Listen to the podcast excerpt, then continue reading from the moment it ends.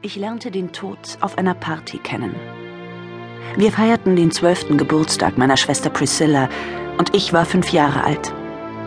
Sie war nicht sonderlich furchteinflößend, die Todesfee, aber ich hatte ja auch schon viel über sie gehört. Deshalb machte sie keinen erschreckenden Eindruck auf mich. Bis mir klar wurde, dass sie gekommen war, um meinen Vater zu holen.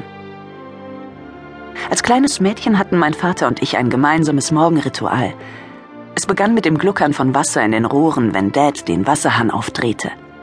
Ich wohne immer noch in dem Haus, in dem ich aufgewachsen bin. Damals bedeutete das Geräusch für mich, dass mein Vater wach war.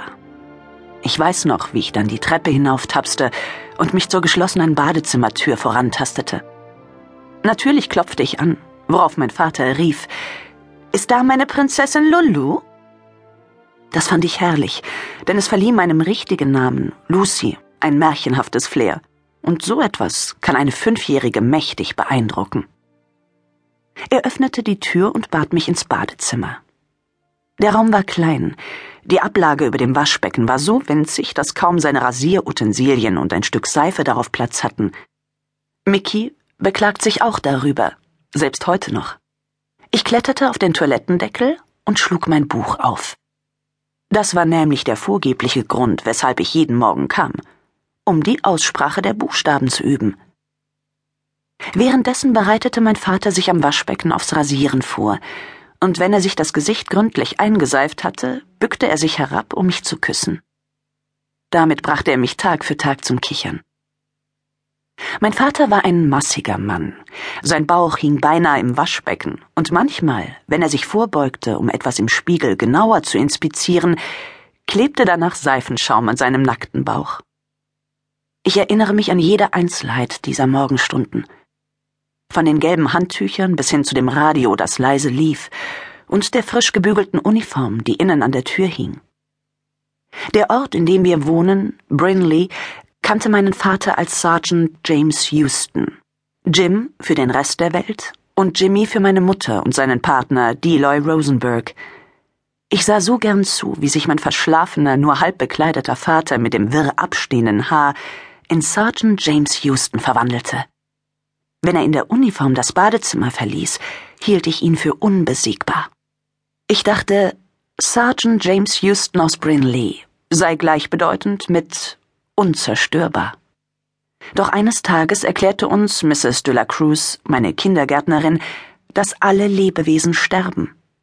Alle ohne Ausnahme, sagte sie, und das machte mir Sorgen. Ich muss meinen Vater wohl danach gefragt haben. Ich erinnere mich nicht genau. Ich weiß nur noch, wie er eines Abends neben meinem Bett kniete und mit mir darüber sprach. Lilly, vier Jahre älter als ich, lag in ihrem Bett und schlief. Deshalb flüsterte er, als er folgende schreckliche Erklärung abgab. Mrs. de la Cruz hatte recht. Alle Lebewesen starben irgendwann. Ich muss ziemlich entsetzt gewesen sein, denn er nahm meine Hand und sagte, Lulu, du brauchst vor dem Tod keine Angst zu haben. Weißt du, es gibt Geheimnisse über den Tod, die nicht jeder kennt. Drei Dinge über den Tod kann ich dir versprechen. Ich verspreche dir, dass der Tod nicht das Ende ist.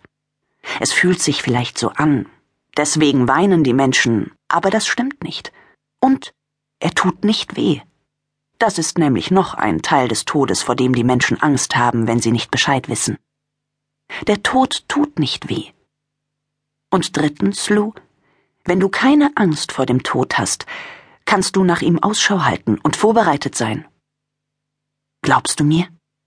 Sein Gesicht war so ernst, dass ich nur nickte. Wie sieht er denn aus? Das weiß ich nicht genau, aber er muss hübsch sein. Ist er nett? Sehr nett und sehr sanft. Dann erklärte er meinem kleinen Verstand, dass der Tod nicht dasselbe sei wie Sterben. Dass Sterben manchmal tatsächlich weh tue, aber ein Zauber dazugehöre, so dass man den Schmerz gleich wieder vergesse, als hätte es ihn nie gegeben. Lulu, erinnerst du dich daran, wie du geboren wurdest? Ich weiß noch, dass ich ernsthaft überlegte und dann antwortete Nein. Er nickte. Siehst du, genau so ist das mit dem Tod. Man vergisst es einfach. Ich staunte. Vater hatte recht.